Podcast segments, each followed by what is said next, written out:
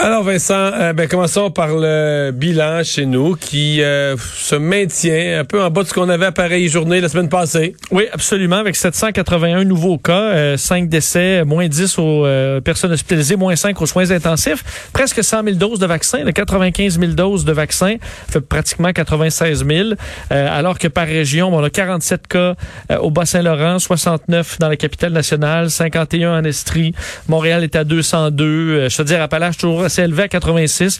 Puis dans le Grand Montréal, c'est assez stable. Euh, dire, euh, c'est les 18 ans et plus qui arrivent aujourd'hui. En fait, demain, mais on sait que ça débloque sur Clic Santé euh, la veille. Alors, on s'attend, se souvient, plutôt cette semaine, Mario, pour les 25 plus, c'était vers 4h10. Alors, vous surveillerez le site de Clic Santé. question d'être prêt si vous êtes un jeune. On sait que le gouvernement vous appelle et vous, vous en fait, souhaite qu'il y ait une réponse assez positive des plus jeunes à aller se faire vacciner. Je pense qu'elle sera plutôt bonne euh, également. Alors que, par contre, il n'y a pas beaucoup de plage horaire. Là. Ouais, là, ça commence à être un peu plus rare. Hein? Un peu plus rare. Par contre, euh, c'est pour ça que ça vaut la peine d'aller vérifier un peu euh, les disponibilités parce que à plusieurs endroits, des fois, on a débloqué une journée complète à un endroit. Alors, il y a des journées, des fois, beaucoup plus tôt que dans d'autres cliniques où euh, il y a plein de plages horaires.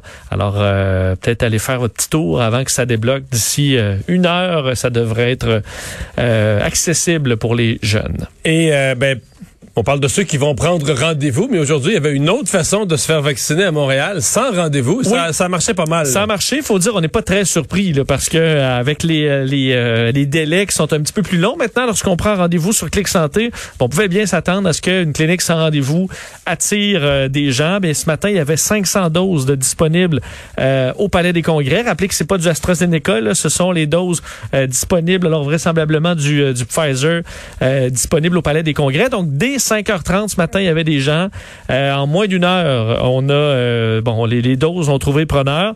Et on le disait d'ailleurs, tu as eu un bon. C'est la première personne que tu as nommée hier. Je sais pas, Mario, si tu l'avais eu l'information. Mais... Non, mais quand j'ai vu un jeune compositeur, euh, auteur, compositeur, interprète, j'ai pensé à Émile Bilodeau tout de suite. populaire chez les jeunes de ce temps-ci. Oui, et qui était là. On l'avait annoncé. Bon, on avait annoncé quelqu'un, un artiste, pour accompagner, mettre un peu d'ambiance. Faut dire que je voyais sur des images, il retirait son masque là, pour chanter aux gens à l'intérieur. C'est pas peut-être pas c'est peut-être pas parfait comme mesure, mais ça a mis euh, euh, le sourire à plusieurs personnes. Et euh, mais là, ils le refont demain matin. Hein? Oui, ça va se poursuivil. Évidemment, il ben, faut se présenter là de bonne heure. Pourquoi on le fait? On rappelle, l'objectif, c'est d'aller chercher certaines personnes qui ont besoin de flexibilité. Ouais. C'est ce qu'on dit. moi, je pense que il y a un point où on est carrément, c'est rendu psychologiquement. On vaccine de tellement de manières à tellement d'endroits que je pense que c'est un respect des des psychologies diverses. Il y a des gens qui aiment avoir un rendez-vous puis dire bon ben moi c'est le 17 mai à 14h20 puis qui fait le bien avec ça. Puis il y a des gens qui sont plus brouillons puis qui ça avoir un rendez-vous puis qui se disent je vais l'oublier puis je vais me lever demain matin puis je vais y aller. C'est ça qui aime mieux qui aime mieux y aller d'une claque. Dis-moi euh, dis-moi comment est-ce que je, me présente, moi y aller. ouais ouais, puis le site c'est compliqué. Euh, effectivement, on va on, on, sait que la vaccination en automobile arrive aussi au volant. Alors, on veut effectivement mais multiplier les façons de se faire vacciner. On dit par contre, on souhaite que les gens qui se présentent ce des gens qui n'ont pas de rendez-vous. Mais il euh, semble qu'il y en avait qui avaient des rendez-vous et là, on a insisté auprès d'eux pour leur dire, allez l'annuler au moins. Là. Libérez, libérez votre rendez-vous. Quelqu'un d'autre va aller sur le site, va, le trouver et il va le prendre. Exactement. Et on souhaite, à travers ça, augmenter euh, le nombre de personnes vaccinées dans la métropole et rattraper un peu le retard qu'on a sur d'autres régions. Bon, c'est un sujet qu'on a eu euh, hier en fin d'émission et puis la discussion se continue aujourd'hui. Qu'est-ce qu'on fait avec les vaccins AstraZeneca qui arrivent au Canada?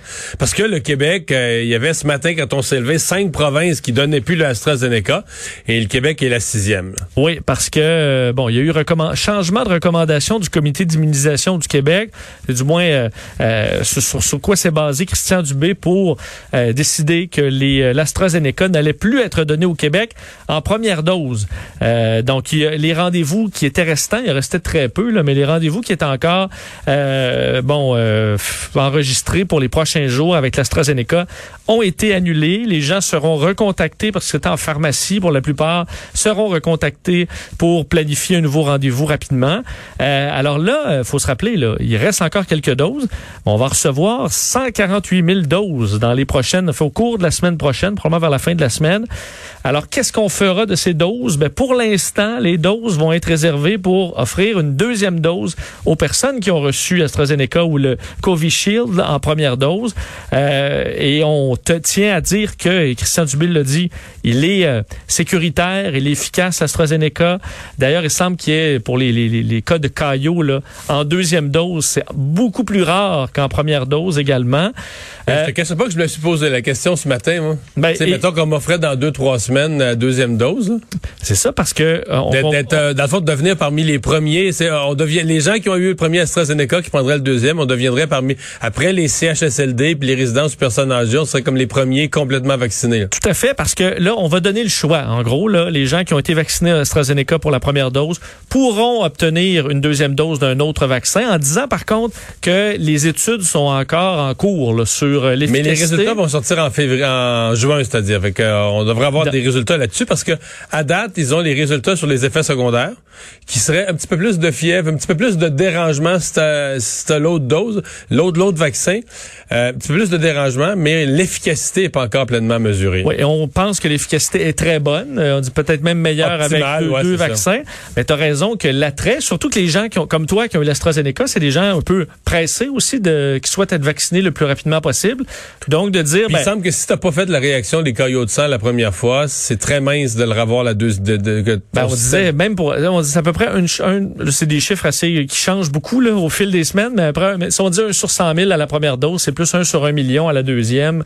Là, on réduit beaucoup les, euh, les, chances d'avoir des problèmes. Et effectivement, il y a des gens qui euh, se verraient doublement vaccinés beaucoup plus tôt que les autres. Alors, il y a quand même une, une, un petit risque, mais une récompense quand même.